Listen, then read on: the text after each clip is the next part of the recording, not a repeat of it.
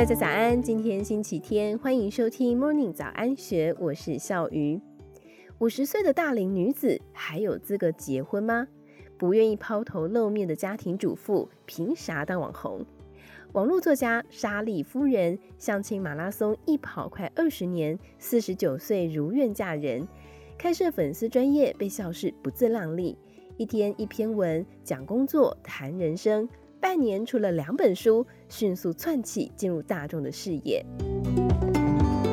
严格来说，莎莉夫人并非是写作素人。翻过媒体圈三十年，从报社的记者一路做到了新闻台最高主管，历经两次失业，中年转业到公关公司任职，外派到中国及越南工作，直到四十九岁相亲成功，为爱辞职隐居花莲，洗手做羹汤。如果人生是一个圆，职场是一个半圆，结婚就是对他来说另一个半圆。莎莉夫人一直渴望成家，从三十岁起就主动拜托亲友帮忙找对象。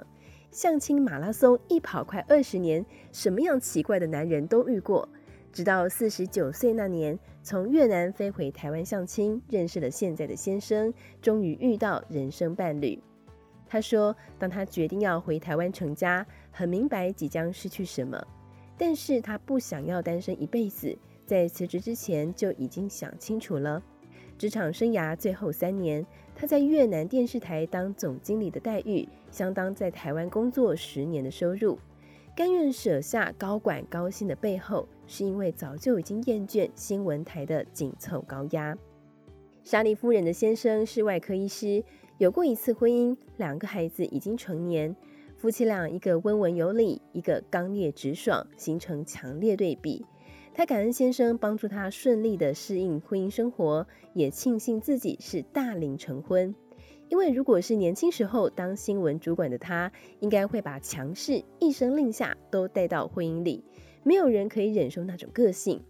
他自嘲以前在新闻台的时候，连爸爸打给他都只给爸爸三十秒时间，把爸爸当成了连线记者。不过婚后难免会有摩擦。他说自己人到中年，已经学会在快要爆冲的时候先深呼吸，将重心关注在呼吸上，不那么快做反应，懂得先关注当下的情绪再做沟通。他举例，先生的记性很好，偶尔会买过又忘，重复购买。家里出现过三个扫地机器人，三台除湿机。如果是年轻时候的他，一定会直接发飙。这样子一来，先生的购物乐趣被剥夺，一言不合两败俱伤。但是到了现在这个年纪，已经懂得先关照自己的愤怒，是气他乱花钱吗？其实不是，是气先生购物的时候没有跟他商量。一旦了解愤怒的真正原因之后，不带批评的和先生沟通，不要无效消费。他坦言，这样的 EQ 改变是在这个年纪才有的。而他嫁到花莲之后，自我推荐到东华大学教新闻采访写作。有一次邀请网红作家黄大米到学校演讲，脸书经营。黄大米鼓励在座的学生一天写一篇文，保证一年有效果。现场两百多个人掌声如雷，但没有人付诸行动。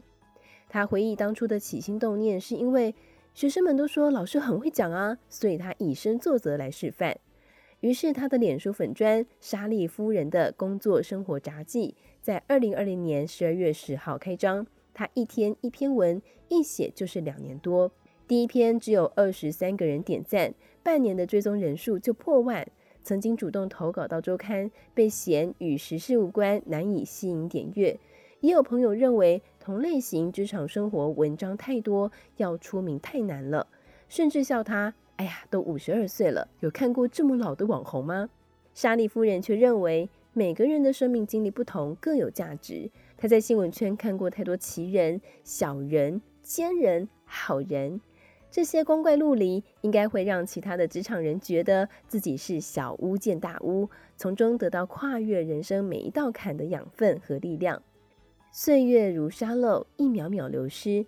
莎莉夫人发现，她真正喜欢自己是在中年过后，在四十九岁迈向五十岁的那一天。她告诉自己要过可以控制的生活。而不是让工作来控制他。从一开始只想向学生证明，想要改变就要行动，到如今在自媒体玩出兴趣，吸引出版社邀约出书，甚至准备尝试团购电商，发展之快都是他始料未及。他直言：“别让年龄绑架人生，人要经过多少世的轮回，才换来这难得的一生。只要开始不被年龄绑架，就会发现人生自在又有趣，充满无限的可能。”以上内容出自幸福首领网站，详细资讯欢迎参考资讯栏。祝福您有美好的一天，我们明天见，拜拜。